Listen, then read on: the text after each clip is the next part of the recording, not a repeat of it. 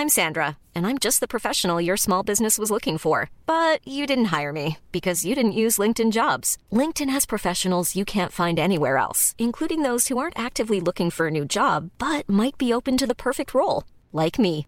In a given month, over 70% of LinkedIn users don't visit other leading job sites. So if you're not looking on LinkedIn, you'll miss out on great candidates like Sandra. Start hiring professionals like a professional. Post your free job on linkedin.com/people today.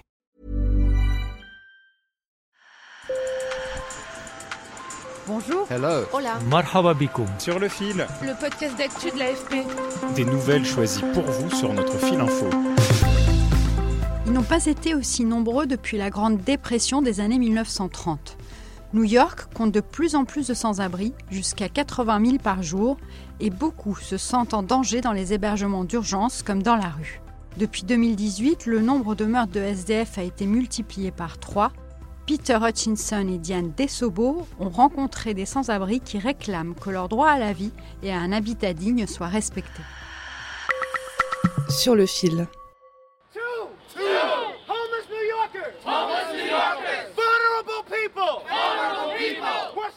Ils sont un petit groupe à scander le message dénonçant le massacre des sans-abri.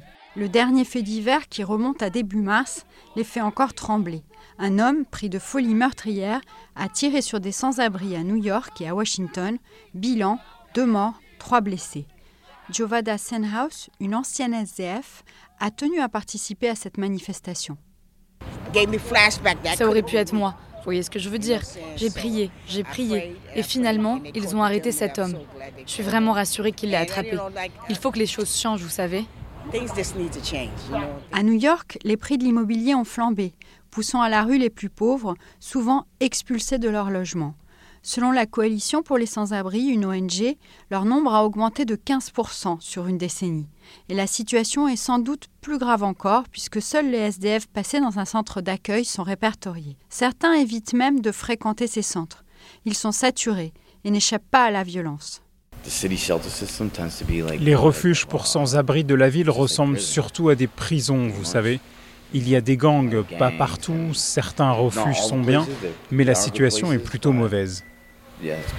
Arnie Medero est dans la rue depuis 5 ans. Nous l'avons rencontré près de l'Empire State Building, dans un centre de charité chrétien qui offre des repas aux personnes dans le besoin. Cet homme brun de 39 ans, au visage fin et qui circule avec une valise bleue des plus normales, a de très mauvais souvenirs des centres d'accueil.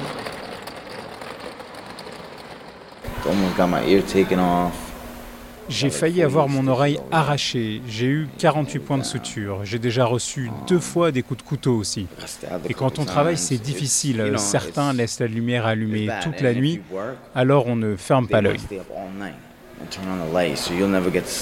Du coup, certains préfèrent rester dans la rue ou dans le métro, comme Sekou Salam, sans domicile depuis six mois après un séjour en prison. Pourtant, il a déjà été frappé et menacé. J'ai vu des couteaux pointés sur moi plein de fois. Parfois, on se bat, mais soudain, ils sortent un couteau. C'est lâche. J'ai été agressé il y a quelques semaines par quatre types avec une barre de fer. Les agressions se produisent entre SDF, mais pas uniquement. Comme ils sont nombreux et qu'ils ont parfois des maladies mentales, l'hostilité de la population a augmenté. Le maire de New York, Eric Adams, a même promis de chasser les sans-abri qui trouvent refuge dans le métro. Mais pour Seth Pollack de l'ONG Housing Works, qui était à la manifestation devant la mairie de New York, les présenter comme une nuisance ne fera qu'encourager plus de violence. C'est sans doute le maire le plus connu du pays. Alors quand il parle des sans-abri comme d'une gêne pour les gens qui sont logés, vous savez, cela déshumanise vraiment les gens qui sont concernés et qui souffrent le plus. Le maire n'a pas répondu aux demandes de l'AFP. Les ONG, elles, disent qu'il n'y a qu'une seule solution, un habitat digne. Sur le fil revient demain. Merci de nous avoir écoutés et bonne journée.